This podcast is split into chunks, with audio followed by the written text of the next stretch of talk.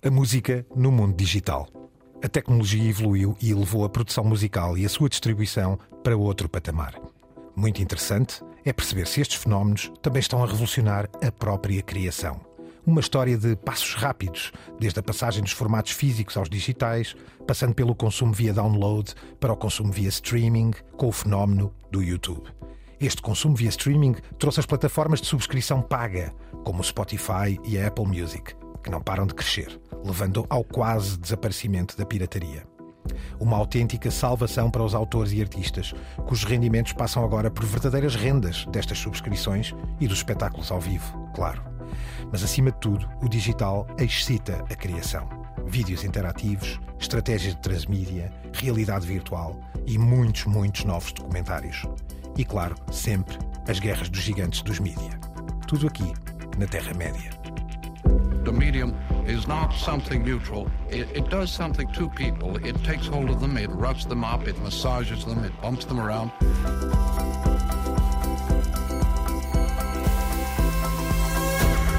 The medium is the massage.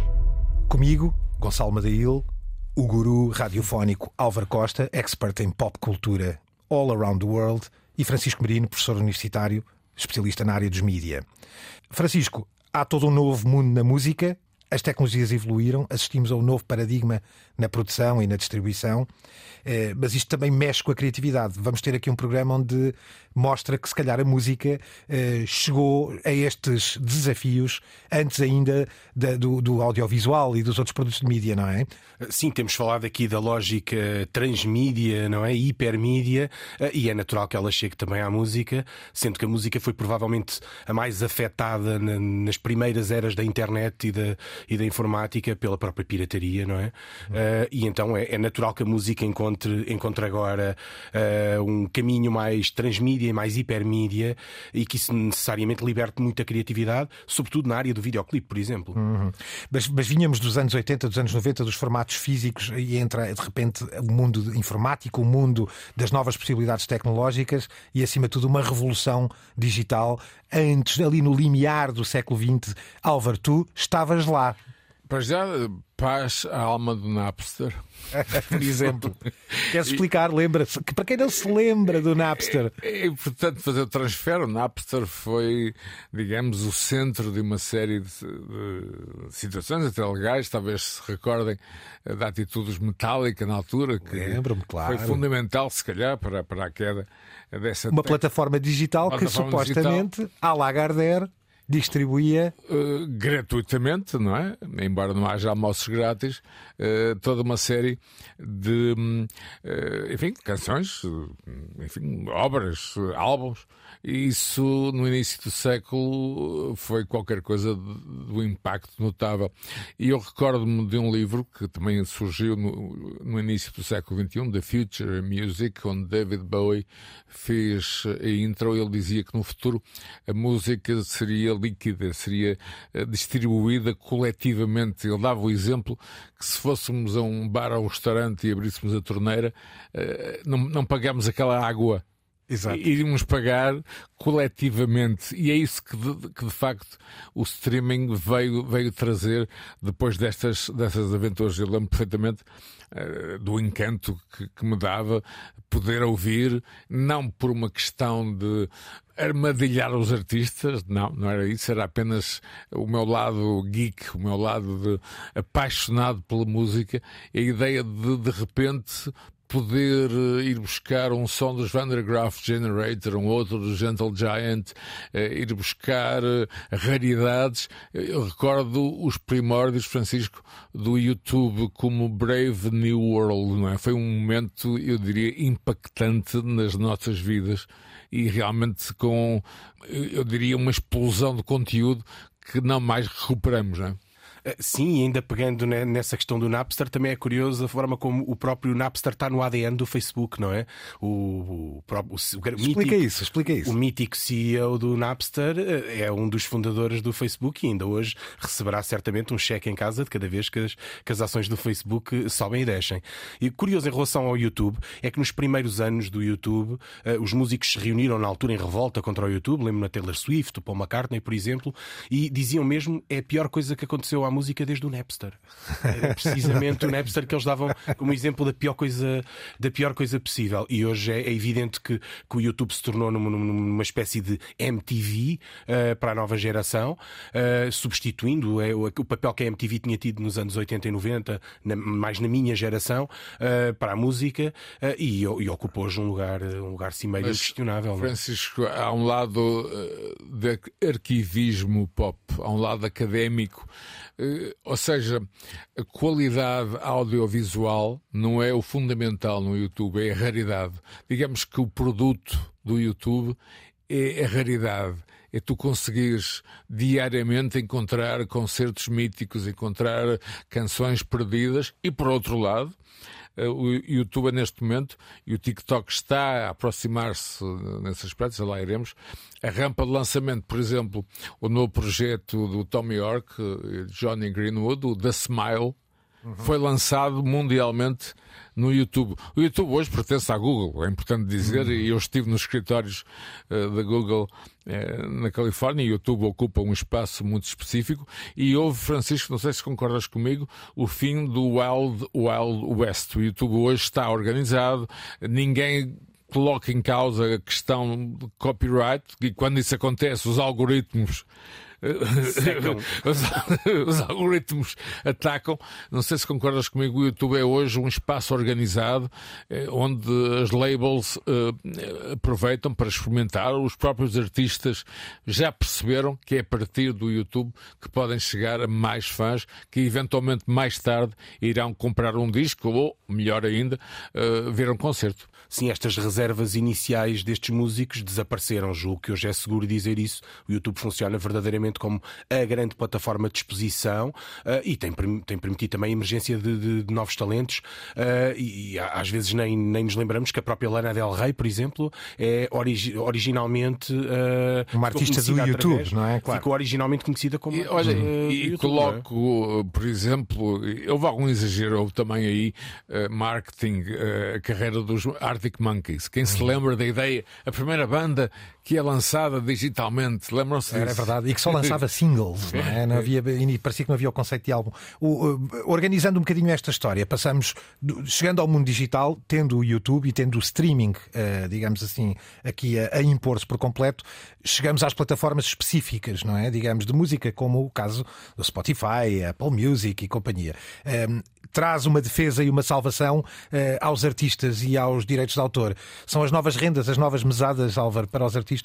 Eu diria que, eh, digamos, não substituem o antigo formato da indústria discográfica. Aliás, o Francisco sabe ainda muito melhor do que nós, que a distribuição dos rendimentos no Spotify é neste momento um dos grandes problemas. Continua, uh, digamos, uh, a tendência dos grandes nomes, daqueles que têm grande catálogo, levarem, digamos, da winner takes it all, não é?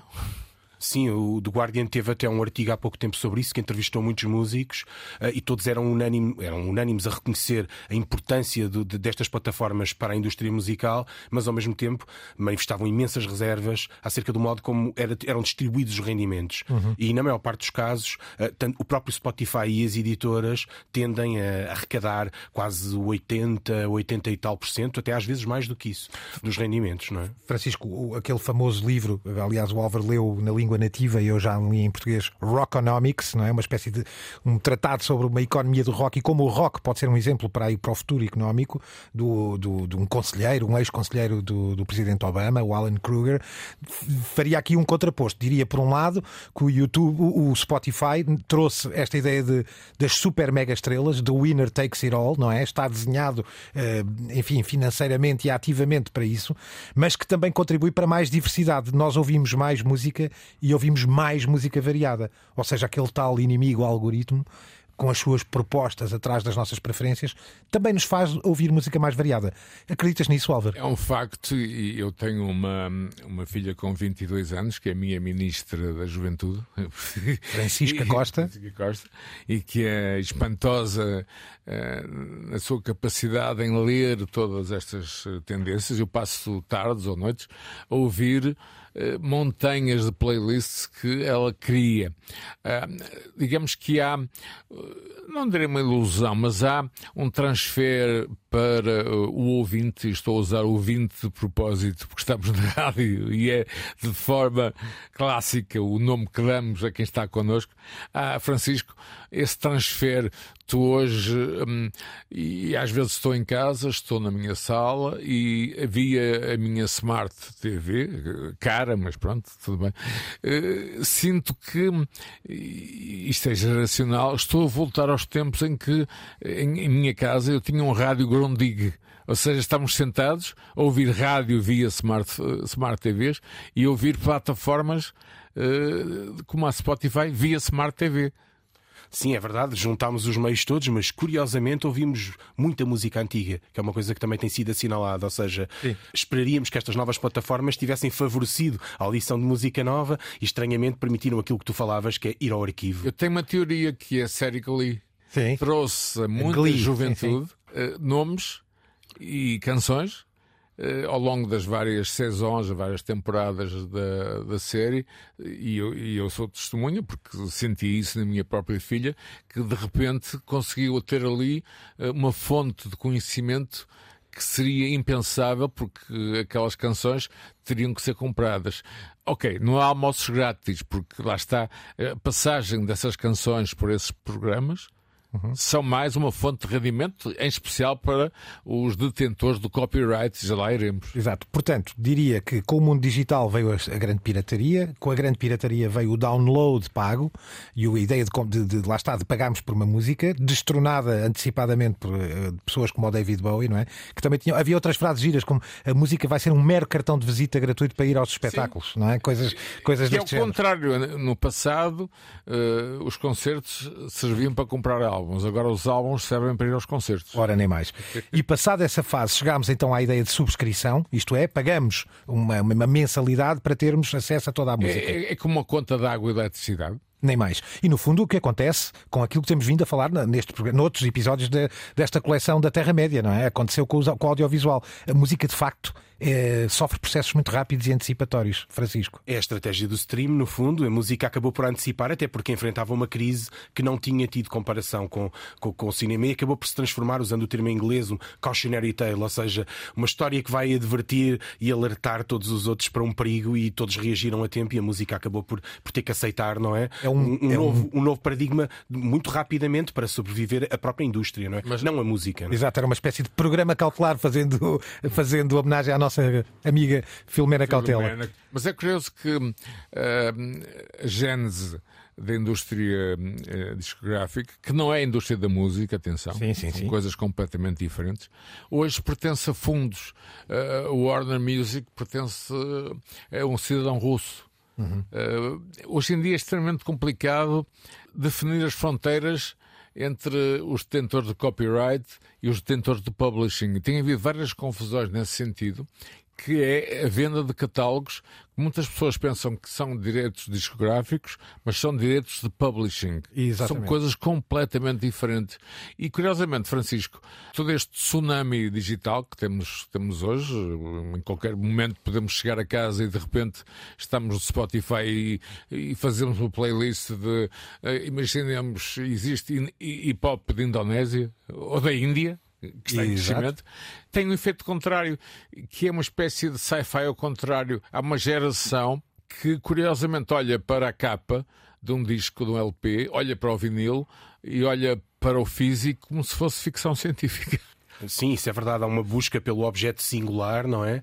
Uma, uma, uma, coisa que, aliás, atravessa várias áreas do digital, não é? Esta procura pelo, pelo objeto singular que, de alguma maneira, contraria a própria lógica do digital. E é, é bastante curiosa e, e vem, de alguma forma, contrariar estas tendências. Ou seja, quando julgamos que chegamos a um ponto em que há uma transformação, que a geração digital vai impor uma transformação, a própria geração digital resiste a essa. A essa e o vintage, o vintage é cíclico, não é? Sabemos disso, não é? E esse lado remoto traz um lado interessante e gera muita curiosidade, não é? E sabes que hum, eu voltei a sentir uh, o prazer e o cuidado de retirar a rodela da capa E as rodelas que aparecem agora, mas são alaranjadas, como por exemplo o caso da edição do álbum Low, de David Bowie.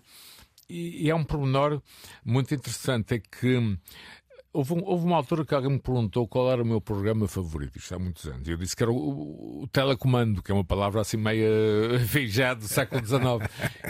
Isto quer dizer o quê, Francisco? Que de repente o artista perdeu o controle da, da sua obra. Quando ouvimos um disco, não vamos estar a tirar faixa a faixa até pode danificar a agulha, se for cara, cuidado. Temos que voltar, digamos, a rodela. Esse pormenor é muito curioso. E a audição de, de, música está de novo, até porque a venda de vinil no mundo cresceu, hum, enfim, exponencialmente. É muito interessante estarmos num tsunami digital, ao mesmo tempo estarmos a viver como que uma era eh, de um passado recente. Sim, e eu já agora quero juntar a essa peça uma outra para lá desta tecnologia toda, tal como fizemos com os filmes, com as séries, também há uma revolução, apesar de tudo, na, na, criação. Isto excitou a própria criatividade. Temos exemplos vários, vamos aqui abrir as hostilidades com exemplos e com, com referências, a começar, por exemplo, com o facto de como se mexeu com o lado videográfico, com os vídeos, com, com a realidade virtual, aquilo que eu já aqui nomeei, a, a serialização. Vamos começar aqui com alguns exemplos interessantes. Por exemplo, vídeos interativos, a venda de Bob Dylan e do seu uh, Like a Rolling Stone à Sony gerou, por exemplo, um, um teaser interativo. E já tem uns anitos, Francisco. Isto sim, sim, sim, já. a rever para este programa. É 2013. 2013, quer dizer que já é, digamos, do século passado. Vamos pôr aqui um bocadinho o som desse, desse, desse, desse trailer, ou desse interactive, desse teaser interativo.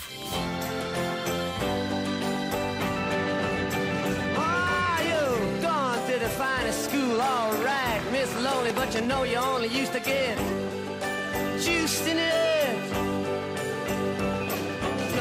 Nobody's ever taught you how to live out on the street, and now you're gonna have to get used to it. Álvaro, Bob Dylan a vender o seu catálogo à é, Sony? É verdade, mas Bob Dylan uh, descreve-se como um homem de song and dance, sempre foi um businessman de grande, grande escala, além, digamos, da sua companhia de bebidas, fez publicidade a lingerie, uhum. automóveis, e o que se passa eh, com estas vendas de catálogos, uh, David Bowie, uh, Red Hot Chili Peppers, enfim, agora ouvimos Dylan, Francisco, tem a ver com a dificuldade que existe hoje em dia em, eh, digamos, seguir todas as vias por onde a música pode entrar. Ou seja, há uma capacidade, digamos, de junção uh, dos direitos autorais ou dos, ou dos direitos de publishing, digamos, num queiretsu.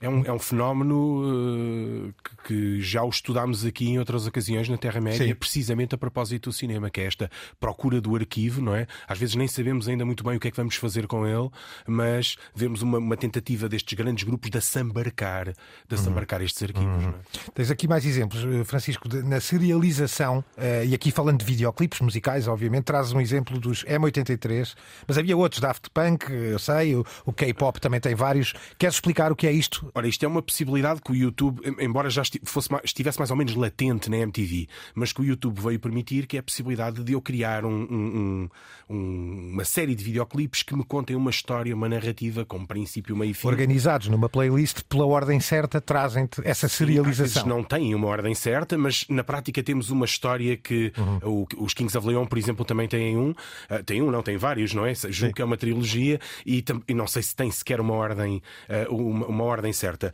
Há, há, um exemplo muito bom, o, o Lois Tomlinson, que tem um, um, um, três videoclipes e que depois até os organizou de outra forma para fazer quase uma, uma, uma espécie de uma curta-metragem. E então os mesmos três videoclipes dão origem a uma curta-metragem de 15 minutos. E Francisco, aí também a substituição de um formato que obviamente está um pouco decadente, que é o digital Versatile Disc, o DVD. Ah, sim. Hum. Aliás, é, é um transfer, é um transfer para o universo DVD, essa, esta ideia, digamos, de narrativa musical. E até do VHS, isso lembras-te de certeza melhor que eu, que havia bandas que tinham, de, conjuntos tinham eh, VHS de culto. Eu lembro-me o Shadow of Lights Bauhaus em minha casa, ficou cheio de Ainda rupturas tenho, na meu fita. amigo, ainda tenho, e funciona, e funciona. Já não. M83, era Midnight City, o exemplo que tu trazias, Sim, é Francisco. é, um, é um- é um bom exemplo porque é mesmo uma narrativa, uma história tipo X-Men, ah, que corre em três videoclipes e eles recentemente lançaram outro agora, que é uma prequela ah, para esta mesma narrativa. Vem do remoto ano de 2011, não é? Exatamente. Há pouco ríamos com isso. Vamos ouvir um bocadinho deste som.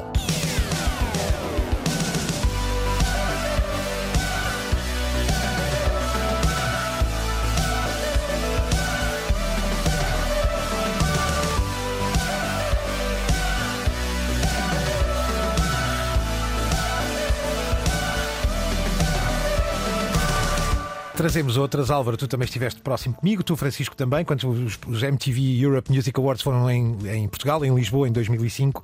Eh, tivemos na altura de ver pela primeira vez ao vivo uma atuação em holograma eh, do, do- dessa, esse coletivo maravilhoso chamado Gorillaz, mas que aqui entram e trazem como bom exemplo a virtualização. Gorillaz são de facto a tal ideia quase de uma gamificação. Quiseram de propo- propositadamente nascer no mundo virtual. Gorillaz são um grupo, eh, enfim, de animação. Tem gente por trás, como Damon Albarn, mas isso não conta. Conta são os Gorillaz, têm uma vida autónoma e, nesse aspecto, considero que tens toda a razão. Claro que, na altura, eh, quando, quando vimos o espetáculo aqui em Lisboa, eh, foi para nós. Eh, Uau!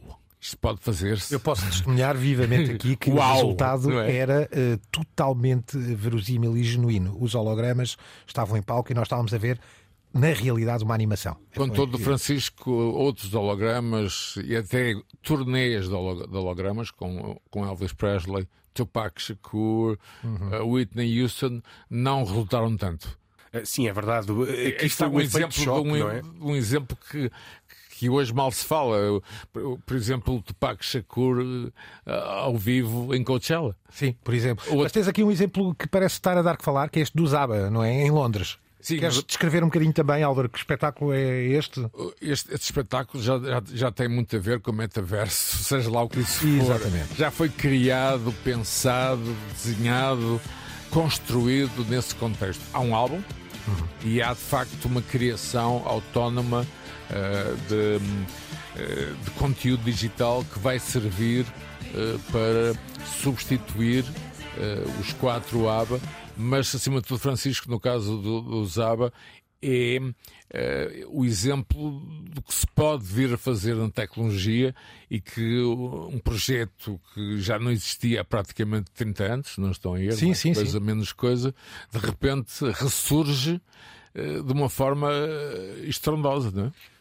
Teoria, teoria incrível, não é, Francisco? Isto é, o Zaba lança um disco novo agora, mas o que, vão ver, o que vamos ver ao vivo é uma projeção virtual, enfim, um universo virtual, portanto, um trabalho digital do, de um Zaba em idades ainda muito apresentáveis e provavelmente não com o Zaba que neste momento existe em Eu, eu 2021. gostava muito da fisicamente. Agneta, eu gostava muito da Agneta, mas pronto, mas isso. Não, mas vais continuar a gostar, essa é a ideia, não é? Porque é ela que vai lá estar, não A, é? a, a Agneta e holograma não, não envelhece, não é? Faz-me lembrar. Não desilude. Exatamente. Faz-me lembrar uma série que é o Futurama, de, de uma variante dos Sim. Simpsons, em que todas as bandas que nós a con- conhecemos existem no ano 2200 e tal, mas são umas cabeças guardadas num frasco, não é? E todas as maiores bandas do, do, do momento são ainda as bandas do nosso tempo, quase 200 anos depois. ó. E aqui parece um bocado o mesmo, não é? Ou seja, tentamos. O caso de uma turnê do Elvis é uma coisa impensável, não é? Uma, uma turnê em holograma do, do, Mas do Elvis. existiu, eh, não chegou ao nosso país, mas de facto existiu com uma orquestra e com, e com o holograma do Elvis dos anos 70, não o, o dos 50. O Elvis de Las Vegas, não é? Alves Las Vegas, mas de facto hum, estamos aqui também na, na ideia que a tecnologia pode criar novos conteúdos e, e- e no futuro muito, muito breve vamos ver Jimi Hendrix, vamos ver Janis Joplin, não tenho quaisquer dúvidas. Jim Morrison e Jim fora, Morrison, não é? Claro. mas não com eh, aquela ideia demasiado artificial que nós sentimos nas primeiras eh, ideias holográficas. Já citei Tupac Shakur, já citei Whitney Houston. Dentro dos hologramas, mas começámos no, no, no, mundo virtual e acima de tudo no RV, eh, eu queria só repor de novo os Gorillaz, porque queria que ouvíssemos aqui um bocadinho do som de Saturn Bars Spirit House, uma experiência a 360 virtual, não é, Francisco? Dos Gorillaz. Exatamente, ou seja, mais uma experiência dos Gorillaz, esta bastante interessante ainda, também já leva, já tem alguns aninhos, não muitos, mas já tem alguns aninhos, uh, e ainda está disponível no, no, YouTube, o que nem sempre acontece com muitas destas coisas, sobretudo interativas, uhum. à medida que o YouTube se vai transformando, e isso é uma coisa, até um assunto que poderemos um dia destes falar aqui, à medida que a própria tecnologia se vai, se vai transformando, é, faz quase uma política terra queimada. Há muitas coisas que vão ficando Fico, para trás. Ficam obsoletas, já não são convertíveis nos novos padrões e não podem ser e, lidas, e não podem ser lidas nem, nem disparadas, não é? E, portanto, não e podem ser vistas. Tornam-se em arquivos culturais. Ora, nem mais.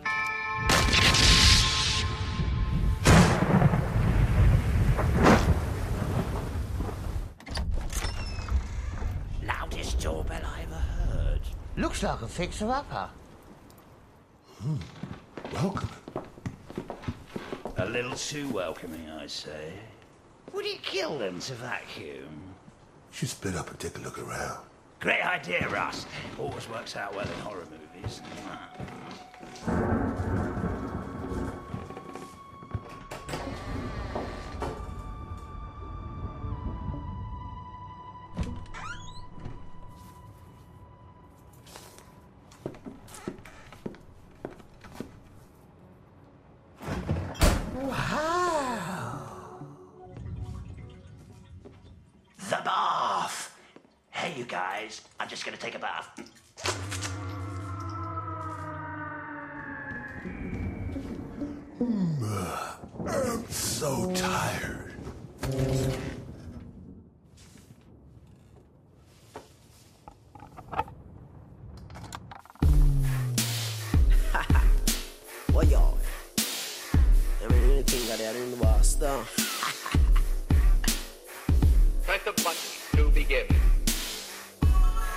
Outras experiências virtualizadas. A Bjork, com este trabalho chamado Vulnicura, espero não estar a dizer mal, que é um, um álbum virtual, não é? Eh, Que a Bjork colocou, digamos assim, disponível eh, para todos e, portanto, aquilo que nos é dado é uma experiência imersiva. No- para querermos assistir ao álbum, eh, somos imersos numa realidade imersiva, com paisagens da Islândia, no fundo, com os sítios supostamente onde ela se inspirou e onde compôs estas canções.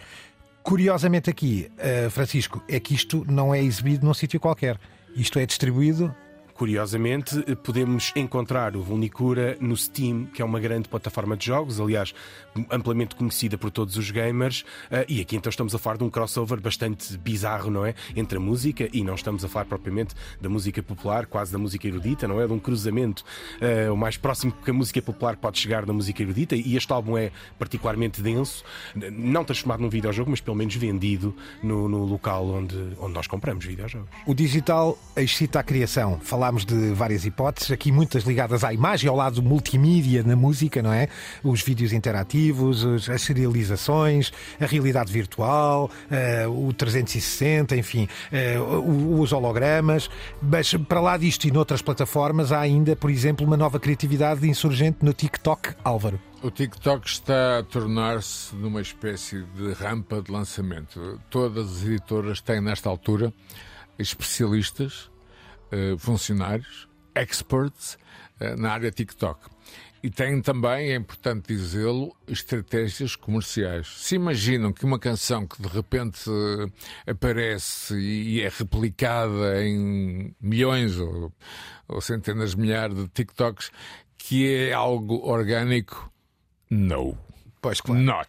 É bem, Parece uma plataforma de teasers, não é? Porque há aqui uma, uma, há uma regra, não é? O TikTok tem uma determinada duração, cada clipe, não é?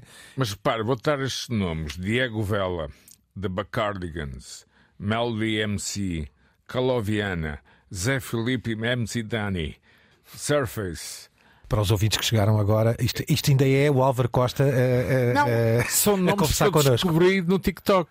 Exato. São lançamentos de novos nomes, novos artistas, que são programados, pensados, ou seja, eh, lembras-te e lembram certamente muitos dos nossos ouvintes do termo promoção. Sim, sim. Lembras-te da promoção, uh, que era Exato. muitas vezes campanhas comerciais. Exatamente. Enfim, muitas delas, eu diria, uh, inocentes. Mais convencionais à mais época, é? convencionais.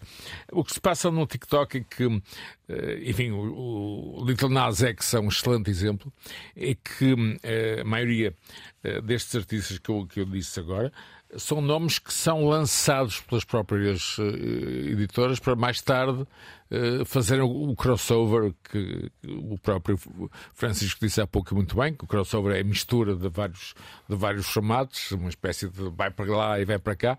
E, e, uh, repara, mesmo canções já clássicas, uma das minhas favoritas, Uh, chamada Dreams, dos Fleetwood Mac. É uma das canções mais utilizadas pelos TikTokers. E recentemente vi um projeto uh, de, uma, de uma artista desconhecida que colocou apenas o refrão uh, da sua canção e depois convidou toda uma série de nomes a juntarem-se e foi possível construir horas de um tema. Ou seja, aqui também há um lado game. Ou seja, também, Francisco, não sei se concordas, há uma nova forma de participação coletiva. Sim, assenta quase exclusivamente nessa ideia de cultura da participação. Vídeos muito pequeninos e que a ideia é precisamente que todos nós possamos apropriar-nos da música, mexermos com ela. E, e, e nesse sentido é que muito, estes talentos em alguns casos não sabemos ainda se são talentos, Sim, são, é? São, são apostas, são várias, vários nomes, digamos, emergentes. E que estão muito próximos do público e em alguns casos são incompreensíveis para nós, que já somos maduros, não é? Uh, não só a estratégia, como o próprio público. Acho que foi a Adele quando lhe perguntaram se ela se queria aproximar do público no TikTok, ela respondeu TikTok quem? Uh, sem fazer a mínima ideia do que é que seria Eu a acho plataforma. Que seria também uma resposta provocatória, por falar em Adele, ela conseguiu dobrar a Spotify, já lá ao conseguir que o seu álbum 30 seja ouvido de uma ponta à outra. Foi uma conquista muito importante de uma artista e, obviamente, eh, enfim, o board da Spotify sabe o que faz, não é, Gonçalo? Ora, nem mais. Porque, isso, porque isto mexe, obviamente, com a forma como nós ouvimos e como consumimos uh, música. Dou outro salto depois destas, destas, uh, enfim, desta, destas revoluções criativas que temos assistido para algo que também mexe muito e que tem sido aqui, eu sei que é do domínio da nossa, do nosso gosto, que são os documentários também, que estão ao rubro também com o streaming. O streaming também veio reavivar não só o catálogo e os arquivos, uh, mas também veio trazer muita nova produção e, e muita produção orientada para o passado também. A verdade é essa, com exemplos como o Get Back, ou do McCartney 321, ou do Hip Hop Uncovered, outra série da FX, ou este Watch the Sound com o Mark Ronson, esse produtor mítico, também lançado na Apple TV. Uh, mas chegados aqui a um que me parece que era digno de menção, Álvaro, chamado Summer of Soul, uh, uma, uma descoberta do Questlove que tu queres aqui seguramente explicar. Eu, e recomendar. Eu adoro Questlove, não é? Dos Roots. Recordo que já estiveram em Portugal em, em Paredes de Cora, talvez muitas pessoas não se recordem disso. Um, e, o Questlove é uma autêntica enciclopédia sonora e uh, terá ouvido falar uh, que existiriam imagens do Woodstock negro. Isto aconteceu no Harlem, era um festival que já eh, tinha algum passado no Harlem, em Nova York, e em 69 juntou eh, a fina flor da música negra, Sly Stone, por exemplo, eh, Rita Franklin. Muitos nomes, sim. Muitos nomes. E aqui está a ideia que existe hoje uma democratização do processo. Ou seja, um documentário destes, Uhum. há uns anos, Francisco, onde poderia ser exibido? Esta é a questão um milhão de dólares talvez só em sala, não é? E aqui agora está numa espécie de uma grande montra que são estes, estes streamers. E, e, e estes documentários estimularam quase um trabalho de arqueologia, de andar à procura de Exato. arquivos em todo lado.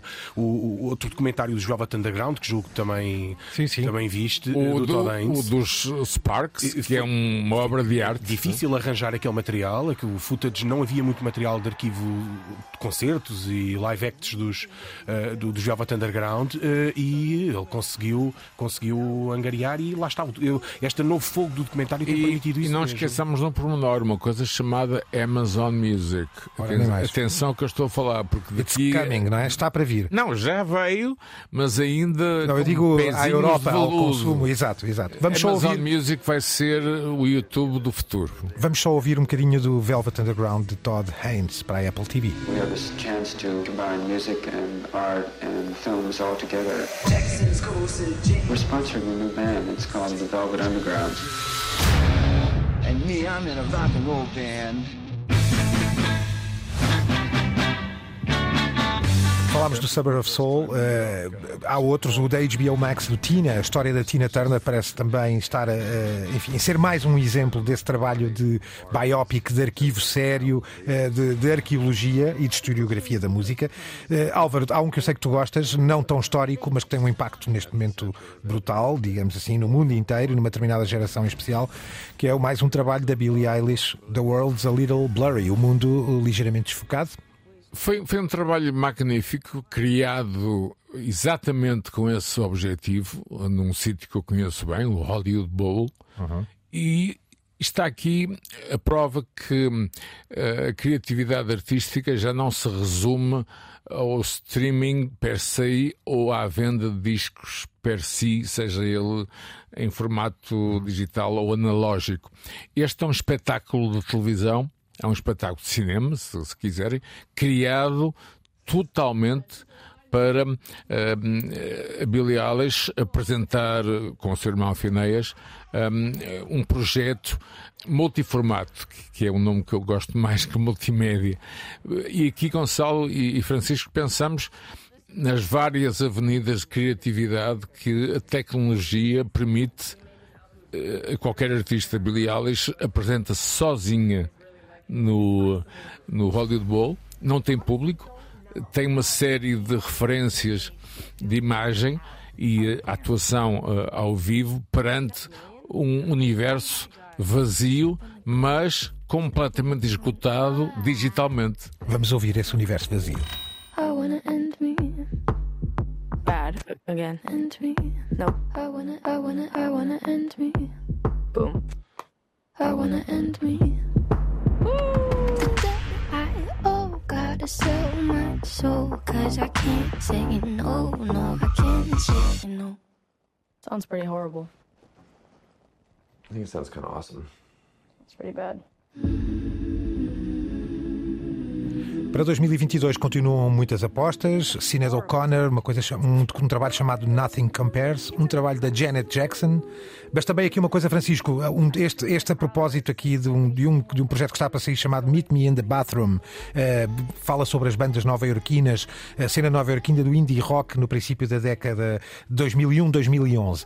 Traz-nos aqui para outro lado, não há só biopics e só figuras, há assim uma espécie de ideia de tratar a música também no seu passado. A criatividade está ao rubro nesse aspecto. O trabalho do Mark Ronson também era sobre o ambiente sónico, a procura de sons. Isto leva-nos àquela questão do filme ensaio, não é? Ah, que não existe, que ganhou, no YouTube ganhou muito espaço, construído por todos, mas que o document- no documentário leva-nos, enfim, a produtos absolutamente fantásticos. Sim, há muito. Aqui, aqui neste caso parece-me que há também eh, explorar aquele filão da nostalgia, não é? Ah, e de alguma forma contar histórias a uma geração que não conhece muito bem estas histórias. Neste caso será basicamente o passado recente de- de- de- do público com 20 anos agora, não é? Que se lembrará destas bandas há, há 10 anos atrás, mas sim, esta ideia de ir ah, escavando, não é? Acaba por ser bastante benéfica para todos. E há pouco vocês estavam a falar do, do, do, do caso da Billie Eilish e fez-me lembrar, não sei porque, o documentário dos Beastie Boys, que também é um- uma viagem ao passado dos Beastie Boys e que também tem a proeza de ser uma, um live act, uma performance ao vivo e ao mesmo tempo um documentário que é projetado eh, e narrado num palco com, aqui não vazio, no virtual, mas sim cheio de BC gente. Boys que aparecem também no programa do Mark Ronson. Também, obviamente, com quem trabalharam. Autotune, sampling, uh, drum machines, distortion. Nomes como isto- Josh Homme, Gary Newman, Paul McCartney aparecem neste, neste Já há um projeto. lado de dossiê, como a nossa Terra-média, não é? Um episódio dedicado ao sampling, um episódio dedicado ao autotuning, enfim. Há aqui, parece, matéria crítica, eh, muita qualidade nestes documentários, Álvaro. E há metalinguagem, mas há, acima de tudo algo que eu acho que é o mais importante, que é as plataformas precisam de produto, ou seja, precisam de se alimentar. E esta vai ser uma questão que nós aqui na Terra-média, Francisco, vamos desenvolver em 2022. Quem se vai salvar? entre mortos e feridos, alguém vai escapar. Falar em salvar, Álvaro, queres, uh, só para nos dares aqui um bocadinho do teu comentário, esta figura incontornável de um trabalho, um documentário, é a minha, a minha última dica para 2022, digamos assim, um trabalho chamado Genius, mas com uma, enfim, com uma ortografia completamente estranha, mas que é uma aposta da Netflix para falar desse senhor chamado Kanye West. É, Kanye West ainda, ainda hoje, eh, quando vinha para Lisboa gravar, estava a ler mais um artigo. Encontraste-o na estação no... de, de Santarém. Era possível, mas no Financial Times eh, vinha uma vez mais um belíssimo artigo das suas ligações de businessman uh, neste caso com a Gap, passa publicidade. É, é uma figura incontornável que eu, uh, vou dizer, tive que, entre aspas, aturar quando foi enviado aos MTV European Awards em Copenhaga, Exato. quando ele estava naquela Estive guerra. lá contigo. Naquela guerra marada com a Taylor Swift. Exato. Ele aparece junto enfim, da imprensa, dos médias, e obviamente em vez de perguntas está uma hora a falar uh, do negócio de música. Ele parecia um reverendo, aliás, Sim, ele tem um lado, tem um lado reverendo. Eu acho que o produto de Kanye West é Kanye West ele próprio. Ele é o produto. We don't stop, most in the rock. Hey, yo, two words, shot town, south side, worldwide. Cause I rep that till I fucking die. One neck, two chains, one waist, two deaths, one wall, 20 plaques, dudes pay, give me that. I am limelight, blueprint, five mics, go get his rhyme like should have been signed twice. Most imitated, Grammy nominated, hotel accommodated, cheerleader prom dated, barbershop player hated, mom and pop bootlegged it. Felt like it rained till the roof caved in. But two words, Shot Town raised me crazy. So I live by two words, fuck you, pay me. Vindo da ideia de que ele é o produto, dizias isso, Álvaro, e é incontornável essa ideia. É um senhor que sabe mexer-se, obviamente, e que está a dar os passos certos, digamos assim, na visão estratégica uh, do negócio digital. Uh, este negócio digital não nos trouxe apenas a produção documental. Gostava de dar aqui um, um, avanço para outro passo. É que também há novas formas de distribuir e, portanto, novos canais, novas plataformas. A MTV surge como o primeiro a matar a tal estrela da rádio em 1980. O que não aconteceu. O que não aconteceu. uh, e aqui, aqui há uma diversificação absolutamente notável de plataformas e canais que só divulgam música altamente especializada, para além daqueles que conhecemos na televisão, da MTV, da VH1, da, da, da MCs francesa ou da Meso. Há agora no mundo digital muita coisa própria. Eu sei que trazes um que a carinhas e que tem sido o teu delírio e que o Álvaro vai explicar. Quest é o nome da editora de Quincy Jones, onde Michael Jackson, com distribuição de Sony, Uh, ainda CBS, ainda chegou a ser distribuído pela CBS, que depois foi adquirida pela Sony, já estamos uh, a falar de, de, várias transformações, que lançou recentemente um canal chamado uh, Quest TV, que é, eu diria, uma biblioteca de Alexandria para quem gosta de jazz, para quem gosta de soul music, e acima de tudo está estruturado para um nicho, entre aspas, de público, ou seja, sabemos, eh, Francisco, que o que encontrar uh, num canal destes. Não sei quais são os teus favoritos, mas a escolha é cada vez maior uh, num universo de distribuição de conteúdo. Há canais para tudo, Francisco. O In the Basement, o In the Farm, o, uh, no celeiro, atrás da garagem, uh, atrás, não sei, não, não haverá ainda numa lixeira, mas não, não, não faltará muito para, para a música reciclada. que fenómeno é este, Francisco? É o, o, que se chama narrowcasting. Antigamente falávamos narrow em broadcasting e agora estamos yeah. a falar em apertar. Em Portanto, vamos tentar aqui um traduzir, não é? Do broadcasting, que era uma... Uma emissão em massas Aberta, para toda a é? gente. É? Agora procuramos o nicho. Convergir, não é? Sim, tendo em conta que esse nicho passou a ser enorme porque tendo, o, o, nosso ecossistema digital permite. Que... O mundo é global. Exatamente. O, a própria globalização permite com que alguém na China, no Japão, em Portugal ou em Tóquio engrosse esse, esse, esse nicho, que passa a ser um nicho bastante apelativo. Eu até sugiro ao nosso auditório que faça um plano de poupança. De Tens alertado ao longo destes Tenho episódios alertado, da Terra-média. Porque eu já fiz contas e começo a ter que pensar que se calhar tenho que mandar alguns pela janela fora. Queres dar aqui mais um exemplo? Trouxeste um chamado Stingray. Stingray é, eu diria, um gigante canadiano uh, emissora de rádio, tem várias áreas, inclusive académicas, vários canais uh, de conteúdo musical, incluindo jazz, incluindo a música clássica, e aqui voltamos ao ponto essencial que é a distribuição por parte das um, plataformas. Ou seja, o Stingray é gratuito em algumas plataformas, é pago noutras. Isto tem a ver com o big business. Isso uhum. acontece em Portugal. O Stingray, não vou falar onde, é gratuito, mas é pago uh, noutros. Claro, noutros, há, há geoestratégia também, não é? Nos territórios. É? Francisco, é? estamos a falar de, de big business, não é? Sim, aliás, era, era isso mesmo que eu te ia perguntar, eh, Álvaro, quanto é que custam estas, estas plataformas, não é? Porque às vezes eh, plataformas de nicho têm alguma dificuldade em certos mercados de, de penetrar ou de cobrar valores muito, altos. No caso Quincy é? Jones, à volta de 5 euros. Uhum. Curiosamente, com sede em França, eh, até porque eh, muito material da, Quest TV é, é material eh, produzido num período dourado de Paris, em que músicos Miles Davis e tantos outros faziam de Paris a sua sede. E é natural que, que os franceses, que aliás gostam muito desse tipo de música, se tenham chegado à frente neste projeto. Mas no caso de Steve Gray, é curioso porque em certas plataformas faz parte do pacote, noutras eh, temos que pagar. E, portanto, há aqui toda uma série de, de, imagens de comunicação completamente diferentes. Ou seja, não podemos verticalizar o que vemos. O que vemos numa plataforma não é o que vemos noutra. Em tom de fecho, porque estamos a chegar ao final do nosso episódio da Terra-média, o, o alertas vários. Nós, nós, eh, foi recente o caso Neil Young e Johnny Mitchell. Uh, Álvaro, tu achas que vamos parar aonde com estes problemas de regulação na relação com os músicos e o grande auditório e estas plataformas a mediar? Acima de tudo, a necessidade de arbitragem um, de, de, conteúdo. Isto tem a ver com Joe Rogan, que é uma figura, enfim, patética, mas.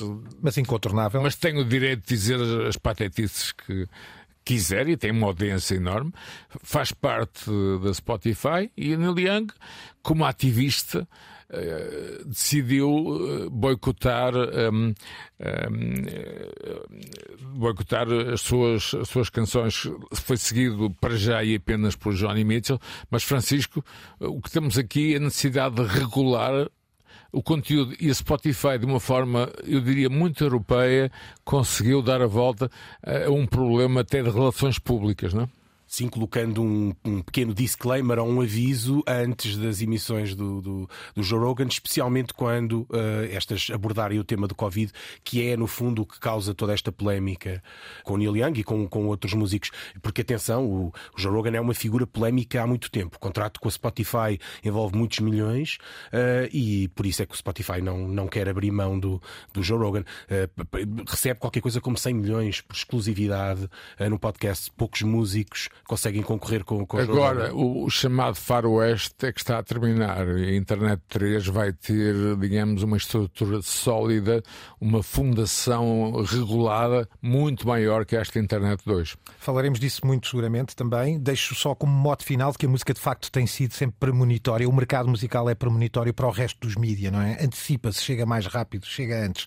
Este foi mais um episódio da Terra-média uh, com Francisco Merino, professor universitário, Álvaro Costa. Costa, El Guru, eh, comigo Gonçalo Madail, aqui da RTP, com a produção da Cristina Condinho, os cuidados técnicos do Guilherme Marques e o apoio multimédia do Felipe Ligeiro.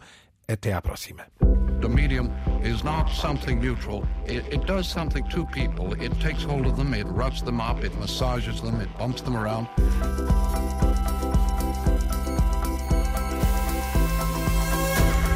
The medium is the massage.